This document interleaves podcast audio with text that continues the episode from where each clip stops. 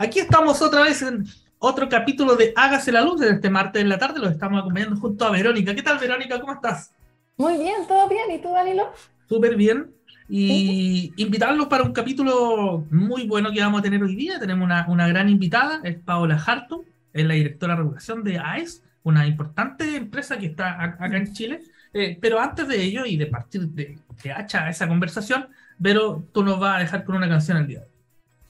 Sí, eh, es de un grupo escocés que me gusta mucho. El grupo se llama Steers Wheels y la canción se llama Stuck in the Middle with You. Oh. Espero que la disfruten. Pulp Fiction. Aquí en Hágase la Luz. O sea, no, no, Pulp Fiction. No, ojo, no es Sí, ok. Ojo, Vamos a Tarantino, sí, Tarantino, Tarantino.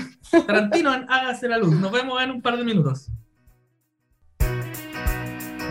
Stuck in the Middle with You, la canción que acabamos de escuchar aquí en Hágase la Luz, que la programó mi compañera Verónica Augusto acá. Y como ustedes pueden ver, ya está con nosotros nuestra invitada de este día martes, eh, Paola Hartung. ¿Cómo estás, Paola? ¿Tanto tiempo?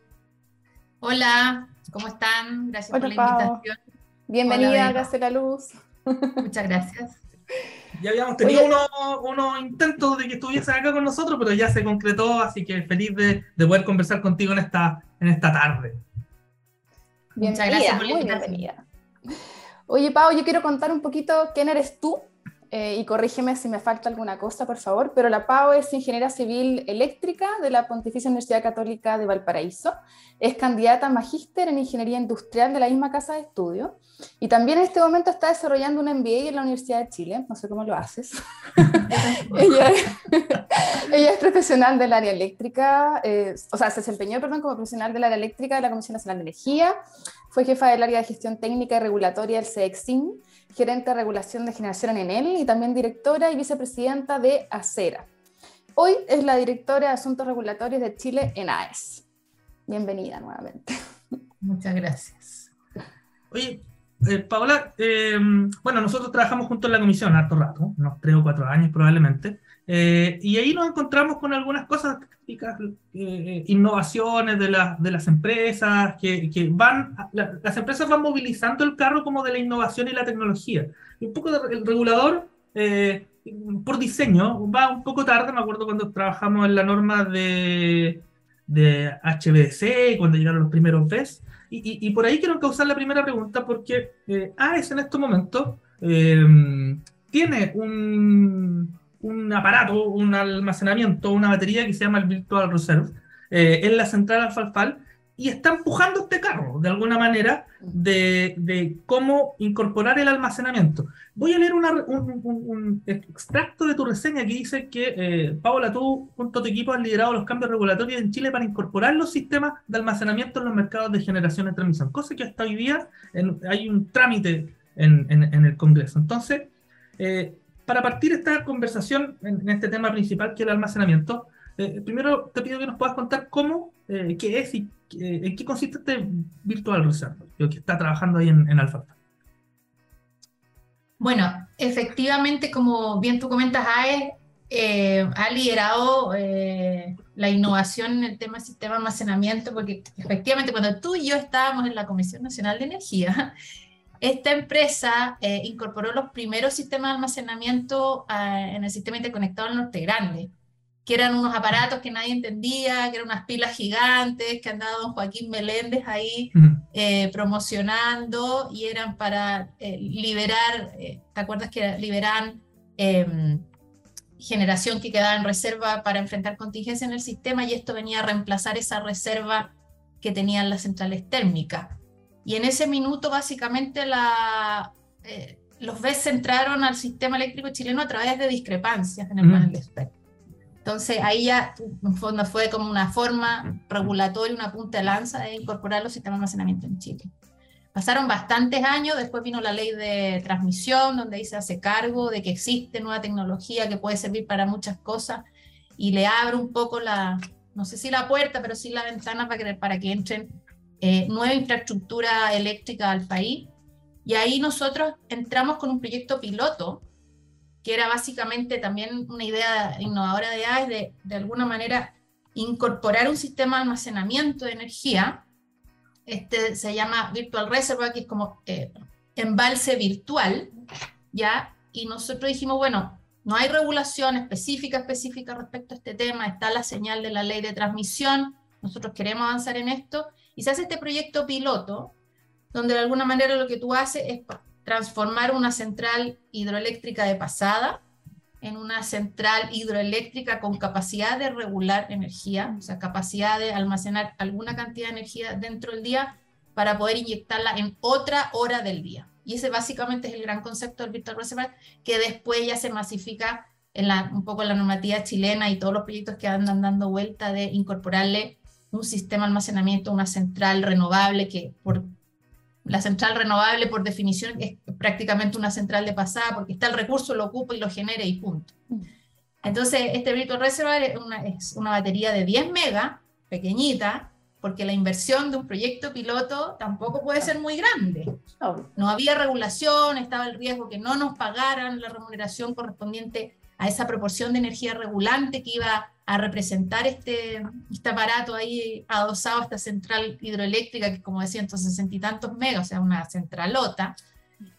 Entonces al final, un poco para empujar la regulación, como bien tú dices, uno mete este proyecto piloto, empieza varias conversaciones tanto con el operador, eh, con el regulador para mostrarle qué se trata, cómo funciona, cómo nosotros creemos que hay que remunerarla, por qué es beneficioso para el sistema, qué es lo que entra a reemplazar, cómo se adecua a la transición energética que el país está como estaba aspirando. Entonces, eh, ahí, bueno, un poco nos tiramos a la piscina con estos 10 megas por 5 horas. Y, de alguna manera la regulación se fue adecuando eh, en paso muy discreto, por supuesto, y yo creo que ahora viene, viene el, gran, el, gran avance con, bueno, con la ley de almacenamiento y, esperamos que, que, en algún minuto el reglamento potencia se adecue también un poco a lo que tiene que considerar respecto de esta nueva ley. Así que este es el Virtual Reservoir, una central hidroeléctrica de pasada, que tiene una pequeña cantidad de energía regulante, que se incorpora igual como que fuera una central hidroeléctrica con un pequeño embalse y esa energía que se genera durante el día no se inyecta al sistema toda, sino que se guarda un poquito y esa, energía guardada de día se puede inyectar en las horas de mayor demanda, que en este caso en Chile es en la noche. ¿Cuánto tiempo se demoraron en tramitar todo esto, Pau? Perdona, que quede como... Mira, yo creo que AES partió con este, esta idea cerca del año 2019. fíjate que em, yo creo que fue relativamente rápido comparado con otras cosas que se demoran bastante más en Chile. Pero, pero la rapidez tiene relación con esto que te digo yo, Vero, que al final la empresa se decidió a invertir en un proyecto piloto. Mm. Y el proyecto piloto tiene ese riesgo, que es un piloto. O sea, que hay una posibilidad que el día de mañana en los balances, lo que sea, el operador de la red del país que corresponda, diga, sorry, yo acá en ninguna parte dice que yo tengo que pagarle a usted nada por, ni por A ni por B.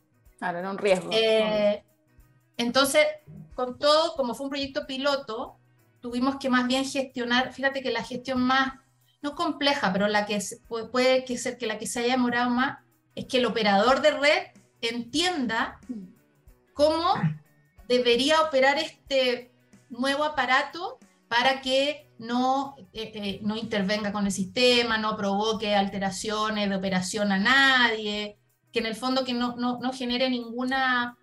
Eh, impacto negativo al final. ningún mm. impacto negativo ni en la seguridad del sistema, ni en, ni en las variables eléctricas donde se conecta. Entonces, eh, al final del día son 10 megas por 5 horas, entonces también hubo, hubo un trabajo con el coordinador de cómo aprender a operar esto y a, incorporarlo dentro de no solo de la planificación en lo económico, sino que en el día a día, cómo se conecta, dónde detrás, dónde va el medidor, en qué nivel de tensión y qué pasa si falla aquí, si falla allá, cómo mido lo que hace, a, a qué hora, entonces un poco, y eso es un trabajo conjunto, o sea, Ahí nadie tiene la última palabra, el operador de la red es el operador de la red. Así que uno al final nos vamos ahí adecuando. Pero yo, esto partió en 2019 y esto entró en operación cerca del 2021, a principios del 2021. Así que fue relativamente rápido, pero que te digo, pero fue a riesgo de la empresa. Es full riesgo de la empresa. Así que ese yo creo que ayudó a que fuera un poquito más rápido. Hasta hartas voces, de hecho algunos que han pasado por aquí, hubo una conversación con Andrés Romero en, en Luz, también después lo repitió Marco Peirano, que son los famosos sandbox regulatorios, sandbox operativos, y, que básicamente lo que pasa acá. Eh, al no existir este espacio de innovación económica y técnica, eh, uno toma este riesgo regulatorio, se podría decir, que el que, el que, el que hizo AES.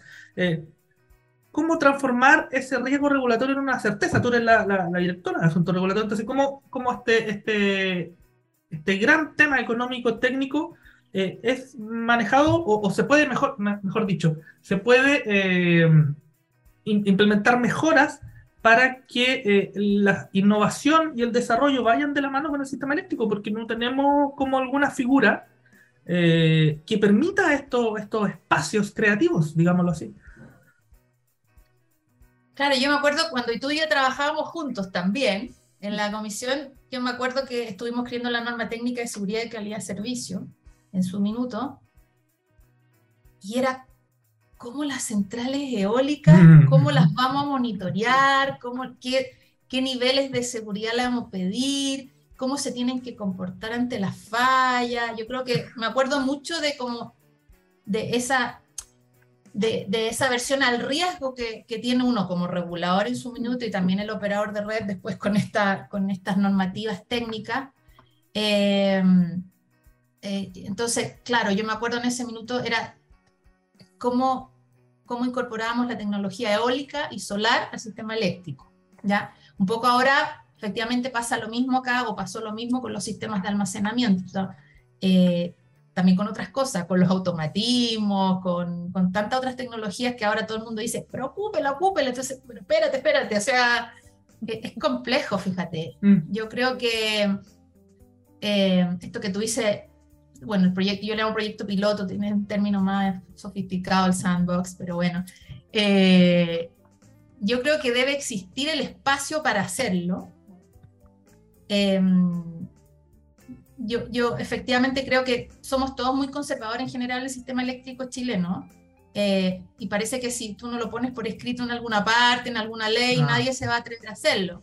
O si liberas a alguien de las responsabilidades de innovar, eh, también tiene que ser por escrito, porque si no, efectivamente, eh, es, complejo, es complejo. Yo creo que, que, hay que darle el espacio.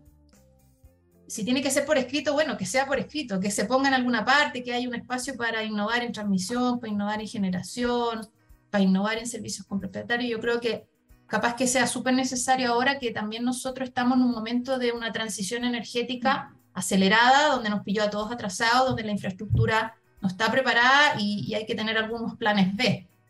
Entonces, el plan B, un plan B nunca es el plan A. El plan A ya lo sabemos de memoria y el plan B son todas las cosas que no hacemos nunca. Entonces, ¿cómo hacemos las cosas que no hacemos nunca? Si en realidad estamos todos como con una camisa de fuerza. Entonces, yo creo que tiene que, a lo mejor por ahí hay que escribirlo en alguna, no sé, por una ley miscelánea, en alguna parte, darle algún espacio para que... La única forma de de generar y crear cosas nuevas es equivocarse, es probar. Entonces, si nadie tiene la autorización a probar y equivocarse, claro, nadie va a querer intentarlo, obvio, lógico. Mm, sí, es verdad. ¿No? Y ahora, como tú dices, con esta transición entre descarbonización, desfosilización, vertimiento y cuestiones, y más encima que queremos el 40% de energía renovable al 2030, la verdad es que le estamos poniendo un acelerador eh, importante. Entonces, eh, tenemos que convivir con este proceso de, de, innovación constante. Eh, y, y, si no, hoy día. ¿Cuándo? ¿Cuándo? Claro. bueno, en fin. Así es, así es. Está difícil llegar así. Oye, Pau, vamos a pasar a otro tema. hace muy poquito tenemos la, la beneficiosa noticia, ¿no es cierto?, de contar con prontamente una ley eh, que va a modificar la Ley General de Servicios Eléctricos en materia de almacenamiento. ¿Crees tú que este cuerpo normativo es suficiente para dar el impulso a este tipo de proyectos? Eh, hay señales importantes como el tema de la potencia, ¿no es cierto? Eh, pero ¿consideras que este primer paso va a ser lo que va a liberar finalmente al resto de las empresas para comenzar a masificar la instalación de estos sistemas de almacenamiento o falta algo más?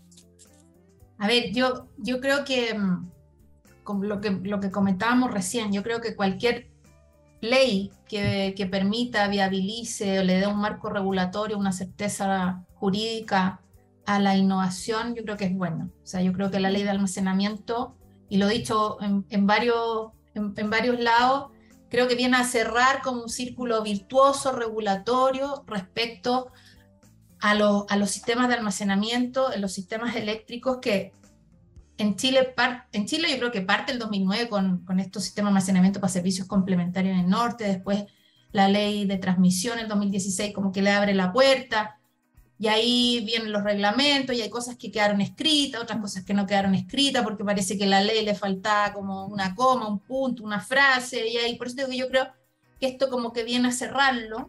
Acuérdate que hubo mucha discusión en su minuto si los sistemas de almacenamiento tenían o no tenían que participar en los sistemas de transmisión.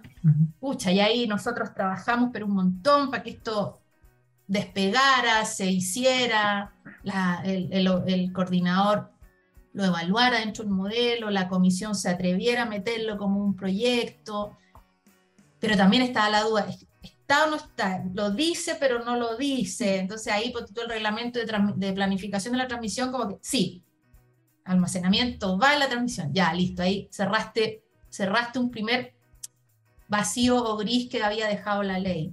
Después eh, faltaba esto. Entonces yo creo que esto viene, como digo, a cerrar un círculo virtuoso respecto al almacenamiento. Yo he hecho algunas exposiciones de... Oh. Y efectivamente, efectivamente, Chile cuenta con una regulación súper adelantada, no sé, me acuerdo, no, me acuerdo en qué año, pero no fue hace tanto. Fuimos a Alemania, que era como así como el boom del almacenamiento, que eran los top, pero me decían, oye, es que la regulación nosotros no lo tenemos escrito y ustedes sí. O sea, ellos a lo mejor van adelante porque tienen otros incentivos a ir adelante independiente de la regulación, o con la regulación que hay ellos como que se acomodaban. Acá no, pues acá como dijimos recién, acá pareciera que tiene que estar todo escrito para que la, mm. la gente se sienta tranquila a invertir y a operar las cosas. Entonces yo creo que sí, que es súper bueno. Además que, eh, igual lo quiero mencionar porque creo que es importante, la ley de almacenamiento genera también otra figura dentro del sector eléctrico, que es un artículo que se llama el artículo de, de los sistemas de generación-consumo, que también viene a, viabilizar todo un nicho o una industria energética que tiene relación con la desalinización, con los sistemas de hidrógeno verde, que de alguna manera permiten que existan grandes sistemas de generación-consumo autoabastecidos con un apoyo mínimo de la red del sistema eléctrico nacional. Y eso también es muy bueno como señal de inversión y de innovación para el país. Hablando de innovación en los temas de hidrógeno verde, en los temas de desalinización. Entonces, acuérdense que el agua va a ser oro el día mañana. Entonces yo creo que la ley tiene este tema de los storage como mm. para el pago de capacidad y todo este cuento, no esto del, del sector eléctrico puro, pero tiene esto otro que lo encuentro que es súper, súper bueno. Entonces creo que es una ley bien modesta, así, así como de presentación, pero en realidad tiene, tiene unas señales bien poderosas. Así que me parece que es súper bueno. Tiene poco articulado, pero, pero lo que tiene es bueno, dices tú. Es muy poderoso. Ahora, como toda ley, ahora viene que hay que adecuar el reglamento, hay gente que va a decir, no, pero es que no está escrito en el reglamento, no, pero es que, a ver, el espíritu de la ley es el espíritu de la ley. Y ahí, mientras tanto, es un poco la teoría con la que nosotros tú me preguntaste, yo como directora de regulación, ¿cómo avanzo? Yo avanzo siempre con el espíritu de las cosas que están escritas, esto, ¿para qué se escribió? Esto se escribió para esto. Mm. Entonces, de alguna manera, bueno, veremos las reglas de pago, si no alcanzamos, porque tú hiciste una pregunta, bueno, ¿qué pasa con las inversiones? Si se van a atrever o no se van a atrever algunos otros inversionistas. Acá lo que yo creo importante, bueno, es para qué se hizo esta ley. Si tú ves la historia de la ley, te vas a dar cuenta, ahí está todo el relato de para qué se generó todo este tema. Eh, y el operador de red, mientras tanto, encontrará alguna regla de pago en tanto no aparezca el reglamento, pero, pero el reglamento es una bajada de lo, en el fondo, es una, es una bajada necesaria pero creo que no es limitante para que desde ya se gatillen las inversiones eh, que se tienen que gatillar. Eh, acuérdate que básicamente los sistemas de almacenamiento van a estar presentes en nuestro país un poco para gestionar toda esta energía renovable que está ingresando al sistema. Entonces, y, tal vez un poco ese fue, fue el espíritu de los primeros borradores del reglamento de potencia que salió del Contraloría y que está en revisión, pero en el fondo es como, e, eso, ese reglamento tiene mucho incentivo a la inversión en, en, en almacenamiento, un poco tratando de prever eso. O sea, hay que gestionar toda esta energía renovable y eso no solo se gestiona con la operación de, de centrales térmicas a mínimo técnico, conteniendo gas no sé qué, o en la noche el diésel. O sea, además tenemos que encontrar la forma de gestionar toda esta energía renovable para ponerla en otra hora del día donde no está el recurso presente. Entonces, no, yo creo que no es el único habilitante, pero pucha que yo creo que es de los más poderosos para, eh, para generar toda esta transformación energética. Porque mm, voy a hacer el papel de Grinch, de, de, decir, a ver, en, probablemente la ley vino a subsanar una omisión de que donde decía que la generación podía participar en los mercados de potencia y energía, faltó el almacenamiento. Listo. Y nos demoramos mucho tiempo en poner eso ahí. Podría haber sido muy rápido cuando se, se hablaba de esa famosa ley miscelánea. 2016, estamos en 2022. Sí, seis años. Eh, ok, voy a tomar tu punto. Eh, de, eh, chuta, ¿qué pasa si eh, o, o, o, nos empezamos otra vez a trancar en este reglamento que lo estamos trabajando desde el 2000, fines del 2019 con la famosa estrategia de flexibilidad? Y, y, tercera parte, y, seguimos pagando suficiencia con una máquina diésel de referencia. Como, eh, eh, vuelvo a, la pregunta que, que insistir en lo que preguntó la como, ¿es suficiente? Bueno, ya, ya dijiste sí, es, quizás la primera piedra en la que voy a fundar esta iglesia del almacenamiento. Eh, pero parece que nos queda harto todavía. No, sí, a ver, yo no digo que, yo no digo que no haya que hacer lo otro. ¿Mm? Lo otro hay que hacerlo. Ya. El problema es que todos estemos esperando lo otro para tomar las decisiones. Ah, ya. ¿Me entiendes? Sí, sí. Porque yo creo que la ley, o el, incluso el reglamento vigente, el reglamento vigente de potencia para las centrales renovables con almacenamiento y se remunerara adecuadamente. ¿Qué adecuadamente? Bueno, algo hay, ¿me entiendes? Pero si, si, si todos nos sentamos a esperar a que estén escritos los reglamentos completos o todos adecuados, o sea, la, normativa final nunca existe. Entonces, ¿qué pasa? O, que yo voy a hablar en el caso particular a lo mejor de, de, AES en este momento, que también lo vi en otros lados, pero supongamos que voy a poder hablar por AES en este minuto. Nosotros tenemos que ir generando nuestra transformación también de la matriz en base a una normativa que existe, pero también en la normativa cambiante. Mm. Entonces, de alguna manera, tú vas con todo, vas con un proyecto piloto por un lado, vas con, con, trabajo público-privado para apurar la escritura de esos, las definiciones de esos reglamentos, vas con algunas inversiones que probablemente van a ir a pérdida porque, no sé, te invento, apostaste por 10 y en realidad te pagaron 8, ¿ya? Pero no hay, no, yo creo que una empresa tiene que que adecuarse o entender la realidad de que la normativa siempre está evolucionando. O sea, siempre está. La que está hoy día no es la que va a estar en cinco años. Eso es lo, más probable que lo más probable que lo más seguro es que la normativa no sea la misma. Entonces, lo que yo te digo no es que esté todo listo, pero si esperamos que esté todo listo, Danilo, nadie, o sea, no, mejor, prendemos la tocopilla, no sé cuánto, no sé, digo yo. nunca las normas, nunca las normas van al mismo, al mismo camino o a la misma velocidad que efectivamente estos mercados experimentan, por lo tanto la norma siempre queda placé, en eso estamos súper yo siempre Yo siempre trato de ver el vaso medio lleno y por otro lado, a mí siempre me hacen el challenge en mi trabajo, porque mi trabajo es eso, siempre me hacen el challenge y por qué no. Mm. Y cómo lo leo para que sí. Y qué hay que hacer para que sí. Y cómo movemos al resto para que esto funcione.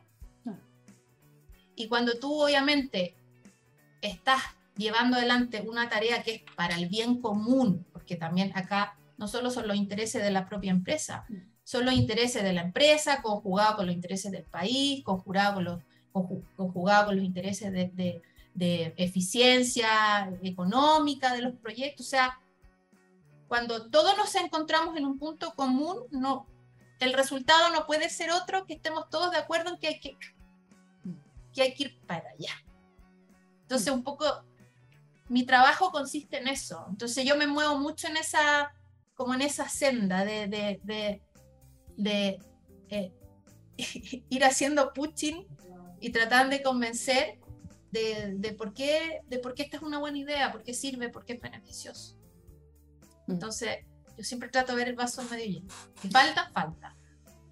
Y que hay que trabajar, pero de nuevo, si nos quedamos todos esperando, es que de verdad no se mueve nada. No, no podríamos hacer ni una cosa. Claro mensaje. ¿Quién va? Yo voy yo, pero tú vas, tú, no sé. pregunte, pregunte. Ya, voy yo. Eh, a ver, insinuamos un poco el, asunto. Eh, descarbonización, desfosilización, eh, avance en transmisión, entra el almacenamiento, 40% al 2030. una lista de, deseos de cuál es el sistema que queremos y, y quizás algunos asuntos que hay que resolver para llegar allá. No sé si tú, o sea, sí, lo sé. Tú tienes quizás esta como priorización o, qué cosas cuáles que deberíamos poner eh, eh, a la rabia para empezar a resolver y llegar de la mejor manera posible a ese 2030 que, que está, entre comillas, en, tiempo eléctrico de pasado mañana. Sí, a ver, eh, yo no sé, si, no sé si es priorización, porque yo creo que el tema que, que tenemos nosotros es que tenemos que hacer muchas cosas en paralelo. ¿Ya? Entonces, Em, para llegar al 2030, nosotros requerimos un montón de inversión y por ahí hay un montón de cifras dando vuelta, pero si queremos al 2030 sin carbón, hay que poner cerca de 7.500 gigas, o sea, 7.500 megas adicionales a todo lo que está en construcción hoy día. Esos son como estudios de acera. Eh, eso solo sacando el carbón, si tú quieres sacar además el diésel, llega bien. Entonces, ¿qué pasa? ¿Dónde ponemos esos 7.500 megas adicionales a los 5.000 megas que se supone que están en construcción de aquí al 2025.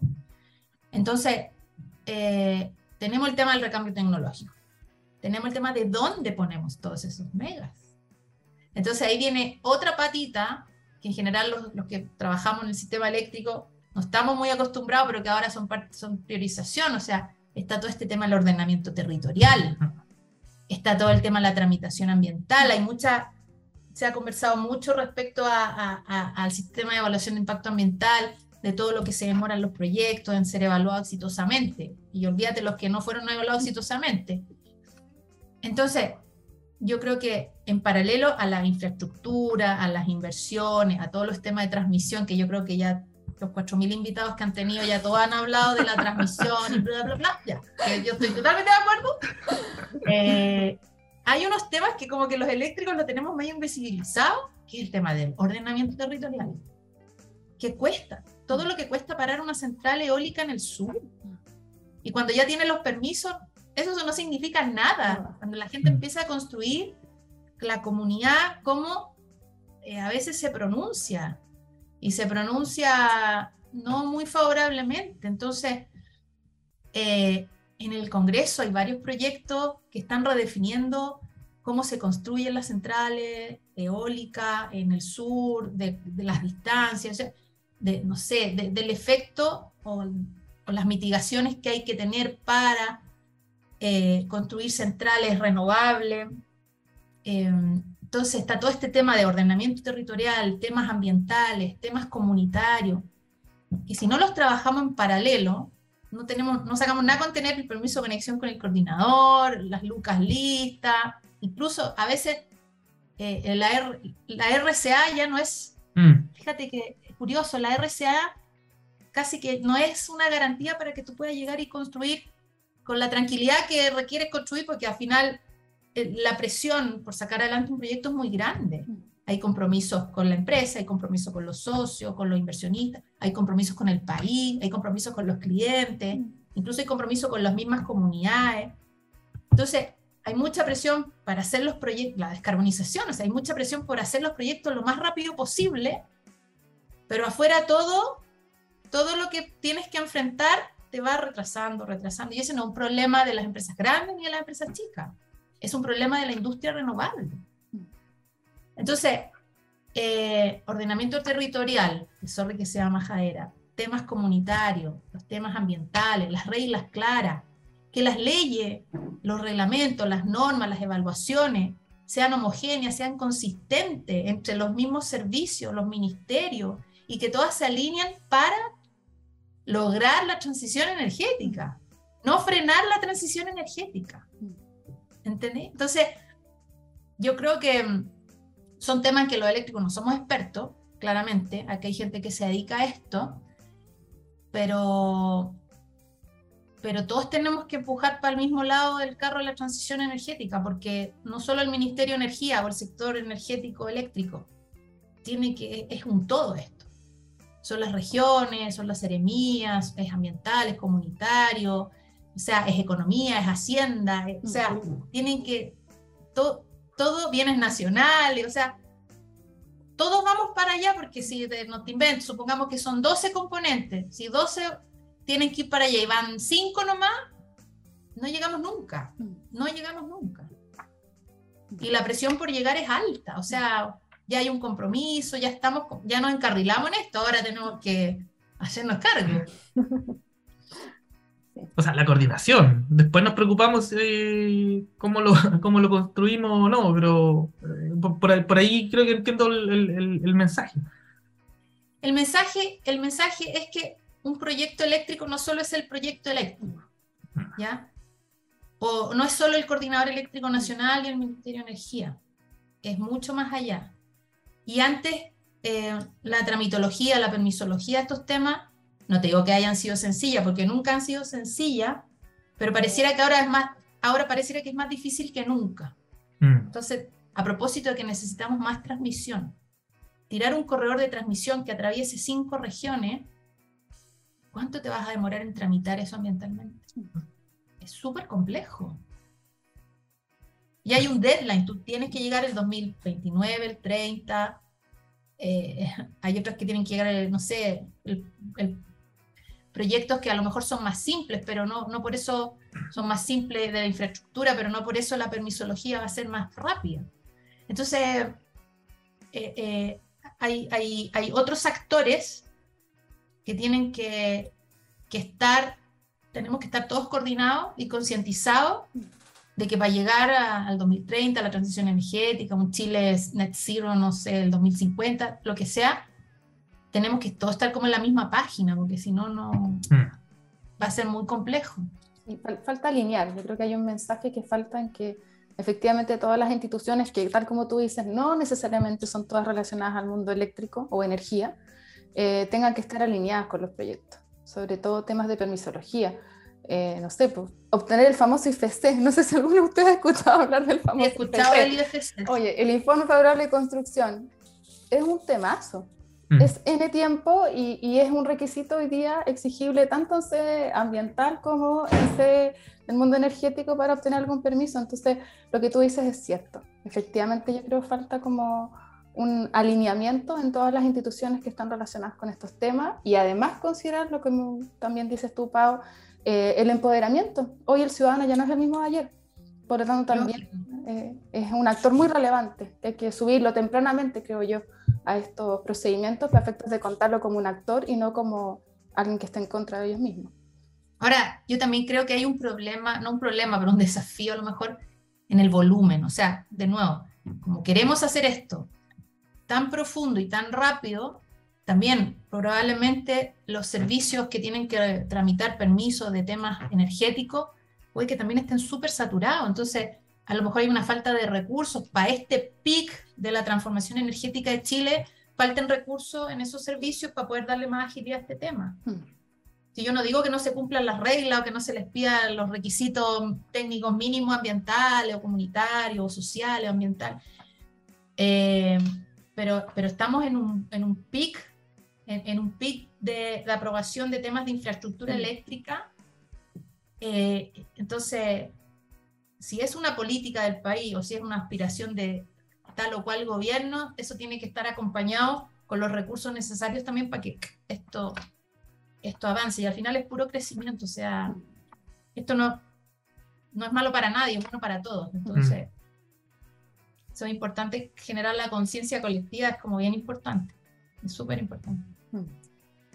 Yo me acordé que cuando, cuando partieron esta famosa rampa de los solares, cuando entran a las 8 de la mañana y, y entraban con, con tal fuerza que las máquinas convencionales no eran capaces de tomar esa rampa. Y lo que hacía era disminuir la pendiente de la entrada y botar sol. Los famosos vertimientos, que esa es una de las razones, y más, obviamente. Aquí eh, quizás pueda pasar lo mismo. Eh, que podemos eh, darle esta musculatura al sistema administrativo gubernamental para que se adapte a la pendiente, o vamos a tener que bajar la pendiente. No el 2030, 2035, es un tema, no sé si, no, obviamente no lo vamos a bajar acá, pero, pero chuta. Es, complicado lo que tú dices, este nivel de profundización del, del, de la meta. Pero fíjate, a propósito de lo mismo, fíjate lo que nos pasa. Estamos en una descarbonización y viene un decreto de racionamiento. Y hay una transmisión que pareciera que nadie más puede sacarle más jugo. Yo creo que sí, pero algunos creen que, que, no se puede más. Y, estamos en una tremenda sequía y, y, estamos en una crisis, supongamos, de suministro de gas. ¿Y qué pasó, por ejemplo, que con las bocaminas, la bocamina que tuvieron que pedirle que se quedara un rato más? Entonces, si es el 2030, el 2035, bueno, hay que sentarse a entenderlo. Mm. Mm. Hay, que sentarse a estudiarlo, entenderlo. Acera, Acera, que la Asociación Chilena de Energía Renovable, ya hizo su estudio y dijo, si queremos el 2030, hay que tener todo esto. Pero todo esto hay que tener transmisión para esto, terreno para esto, los permisos para esto. O sea, cuando salió este proyecto de ley del 25 nadie llegaba, porque en realidad nadie llegaba, o sea, no, era imposible. Pero ese proyecto avanzó muy rápidamente eh, en algún minuto, porque pasaba así, o sea, nadie se sentó a entender el fenómeno que significa descarbonizar. Entonces, bien tú dices, puede ser 2030, el 32, o, o hagamos una política energética país pero no es gratis, o sea, alguien tiene que poner recursos, hay que ponerle, hay que ponerle cabeza, pero también hay que ponerle HH, no sé, el mismo tema de los permisos, a lo mejor hay que disponer de un invento, eh, una dotación extraordinaria de, profesionales para, para destapar este, este cuello botella. Eso sin contar todos los temas que, bueno, más, más, más de contexto mundial, macroeconómico y otras cosas que, que no, están afectando no solo a Chile, sino que a todo el mundo. Pero, pero en el fondo, si queremos llegar allá a un punto X, hay que sentarse para entender cómo llegamos al punto X. no vamos a llegar porque nos llevó la ola para allá. Pues. A propósito de eso, que, que, quiero tomarme de lo que estás comentando ahora. Tú estuviste en la CNE, lo, hemos dicho ya varias veces, eh, en aquellos años se recomendaba carbón, eh, estaba hidrogen en el plan, eh, se estudiaba también la factibilidad de las nucleares en esa época. Hoy todo parece ser diametralmente distinto. ¿Recuerdas en qué periodo te diste cuenta de que el camino energético del país iba para otro lado? ¿Era tan distinto a lo que se pensaba a inicios de la década pasada? Cuando Paola dice, oye, estamos hablando, no sé, tira mandarín, esta cuestión va para allá ¿Qué te hizo el clic? No, a ver, a mí me. Efectivamente, como bien tú dices, cuando trabajaba en la CNE, los planes de expansión de la generación tenían, el plan de obras tenía así una. Siempre se mantuvo hidrotérmico y, y por, por, el tema de la ley 20, eh, la 20.257, siguen incorporando algunas cuotas de energía renovable a los precios que fueran, y en ese tiempo tener un panel solar era un lujo asiático. Yo después me cambié a trabajar al SEDEXIN y en el SEDEXIN yo estaba a cargo de un área que era como de acceso a nueva infraestructura, a nuevas instalaciones, que era como el área de conexión. Y en esa época, 2011, 2012, llegaron a tocar la puerta del coordinador del norte. Y yo recibía, me acuerdo que en ese momento tuvimos que hacer un esquema semanal para atención de nuevos inversionistas renovables. Mm. Mira porque venía muchísima gente, obviamente nadie chileno, eran puros extranjeros, eran, habían, venían europeos, venían los chinos. Eh, empezamos a recibir muchos inversionistas eh, con las ganas de invertir en Chile en energías renovables. Entonces querían entender el mercado, querían entender las reglas del juego. Pero yo me acuerdo que era una avalancha de gente que venía. Entonces ahí como que, yo me acuerdo en esa época, bueno, el director ejecutivo era Daniel Salazar, y de verdad que tuvimos que hacernos como una agenda paralela especial solamente para recibir a la gente que venía y necesitaba entender cómo era mm. Chile, qué pasaba con Chile. Y ahí no había ningún acuerdo público-privado de cierre central, estoy hablando del año 2012. Estoy hablando solo de las ganas de invertir en energía renovable, que era el boom en otro lado, donde sí habían subsidios y cosas. Entonces también querían entender, como en Chile había mucho recurso solar en aquel minuto, y en alguna parte que ahora está llena de centrales eólicas, había mucho recurso eólico, pero había pocas centrales. O sea, no había ni una central. La primera creo que fue Monterredondo. Canela y después vino Monterredondo. Sí, pero sí. Entonces ahí como que parece que el mundo quiere ir para otro lado. O sea, parece que el mundo está yendo para como que las inversiones en infraestructura energética que está dispuesto a hacer los inversionistas extranjeros van para el área más bien renovable. Y después pasó que yo me cambié a una empresa de energía renovable. A mí me, me invitaron a participar de, la empresa que todos conocen, que se llama Enel Green Power. Y en el Green Power, aquí no había nada, estaba, eh, estaba claro, eh, Canela, ¿cómo se llama el de, se me olvida siempre el Canela, la, de la, eólica, Canela 1, 2. Sí, Canela, y recién estaban viendo Monterredondo. Pero en el Green Power dijo, no, nosotros vamos a poner los primeros mil megas en Chile renovables. Mil megas, Canela era de 20, una cosa así, ¿no? o, menos. 18. Mm, y yo decía, sí, como, ¿quieres participar de este desafío? Así, como, ven a trabajar con nosotros. Y yo, mega. Era súper raro, te juro.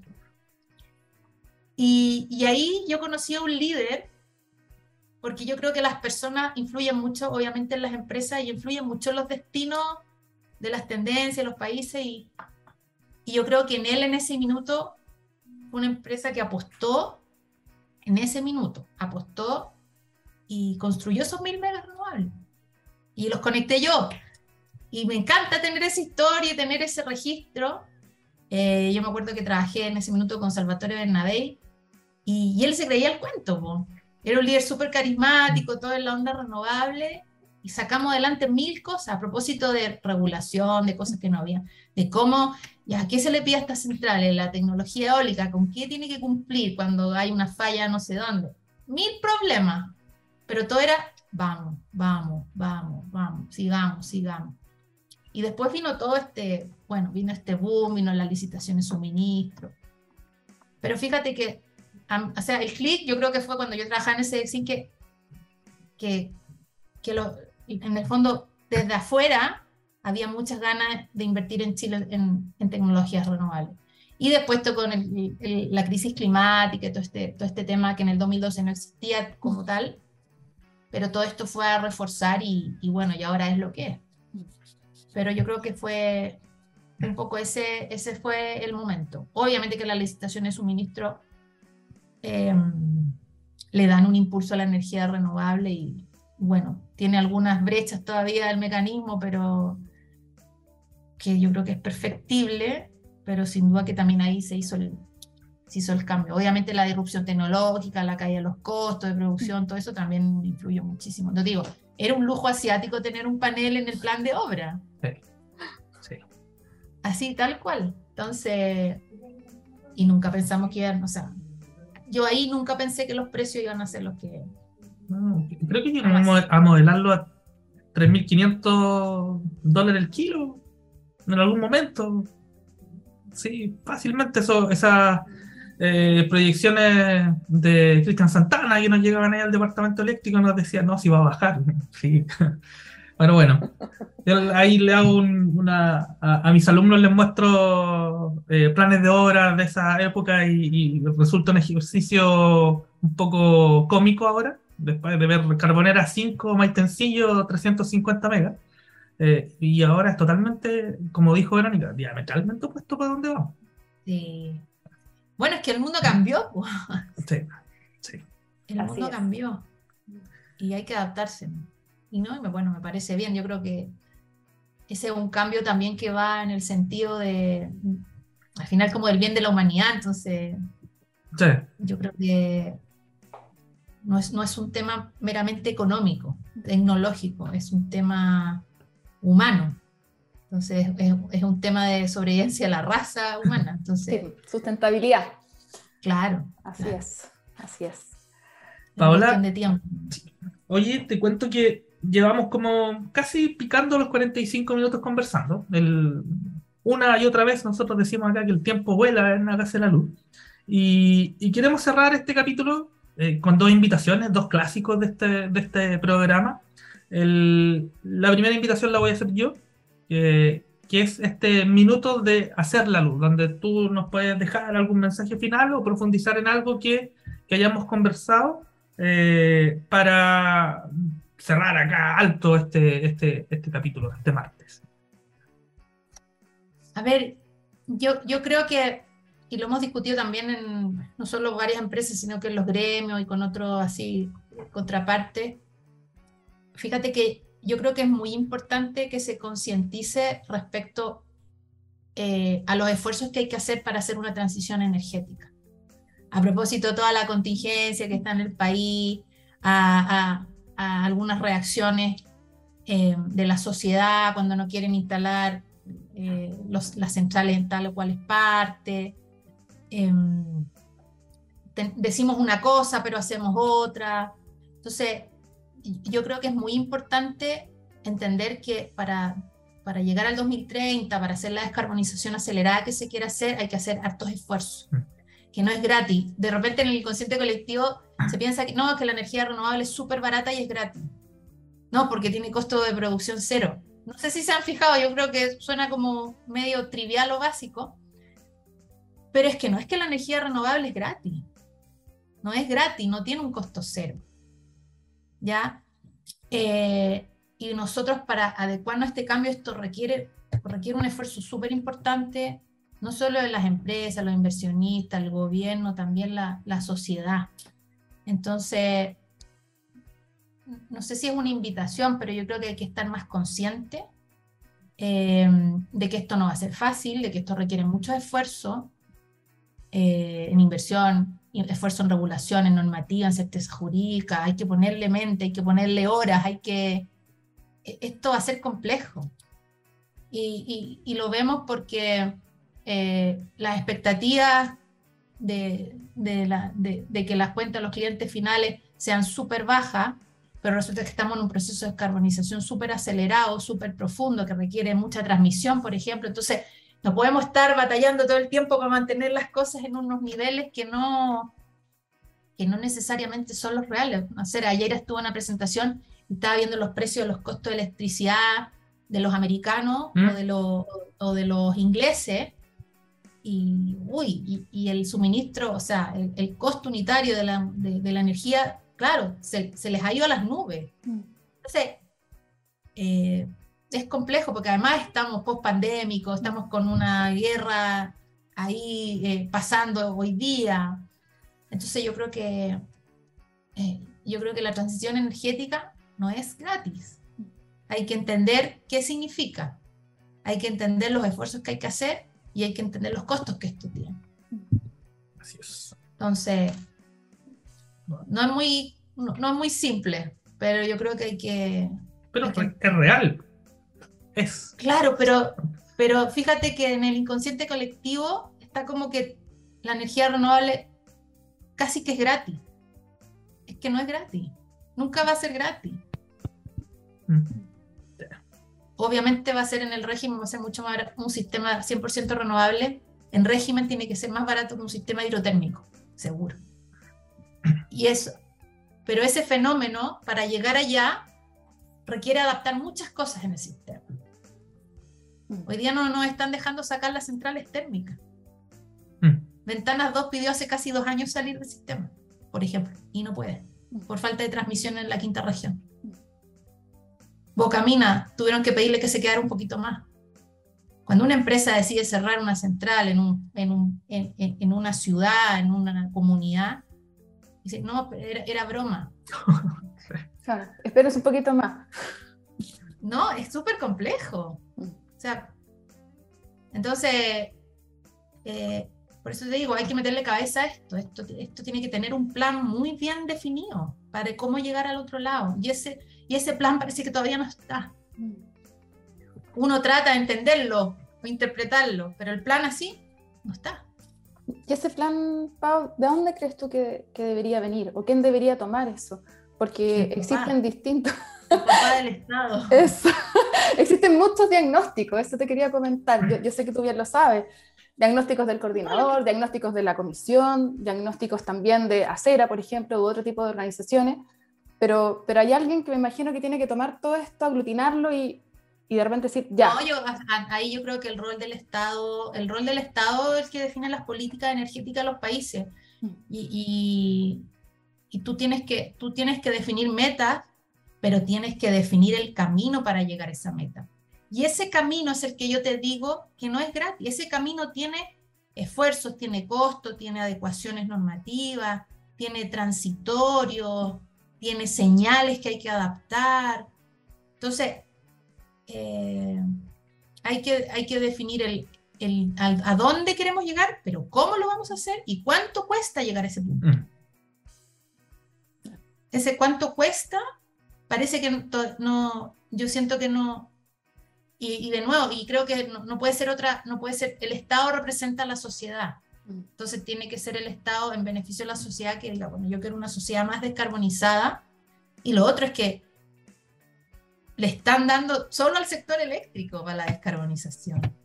Si acá hay otros sectores que también producen eh, o generan emisiones eh, de CO2 al ambiente, ¿no? Mm. no es solo el sector eléctrico, también siento que los esfuerzos están muy focalizados al sector eléctrico. Entonces, si queremos esto, esto tiene que ser un todo. Bueno, por ahí yo sé que hay leyes y hay reglamentos y cosas, intenciones, pero no, esto tiene que tener un camino relativamente claro y entender cómo se va a financiar esta, cómo vamos a llegar a este punto. Hay otros países donde está la meta, pero está el cómo y el cuánto cuesta mm. Mm. y, y, hay aportes del Estado a veces, porque quiere, si quiero que esto sea más rápido, el Estado tiene que tiene que hacer un esfuerzo extra. Ah, clarísimo. Oye, eh, Pau, agradecerte. ¿ah? De verdad que se me pasó muy, muy rápido el programa. Eh, ha sido un gusto conversar contigo. Y llegó el minuto que además nos dejes con una canción.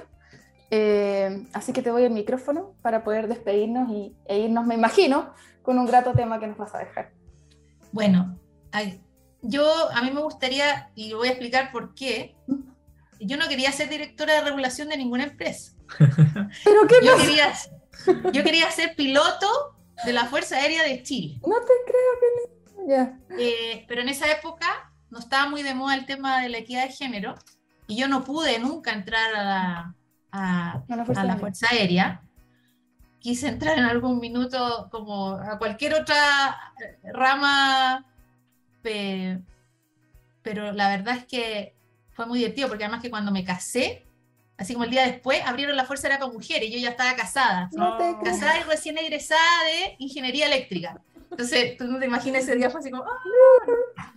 Entonces, obviamente que mi película favorita en la vida es Top Gun, que es como un cliché, pero bueno. Entonces yo les voy a pedir el tema Danger Zone, que es el tema principal de la película Top Gun, porque ahí es donde yo me siento una piloto de avión así frustrada, pero bueno, esa película creo que me la he visto por 890 veces. O sea, fuiste a ver la, la, la, segunda. Madre, claro. Ya me parece un poco cliché la peli, pero bueno. Pero... Ok, gran tema en todo caso. Vamos con Danger Zone, que no tiene nada que ver con el sector eléctrico, sino por otra, razón. Así que eh, te agradecemos, Paola, esta hora que nos has dedicado para conversar con nosotros. Y acá seguimos en Hágase la Luz. Nos vemos ya el próximo martes con otra gran invitada como la que tuvimos el día de hoy. Un abrazo, Paola. Vero. Un abrazo a ustedes. Un abrazo grande. Muchas, gracias. Que estés bien. Cuídate. chao.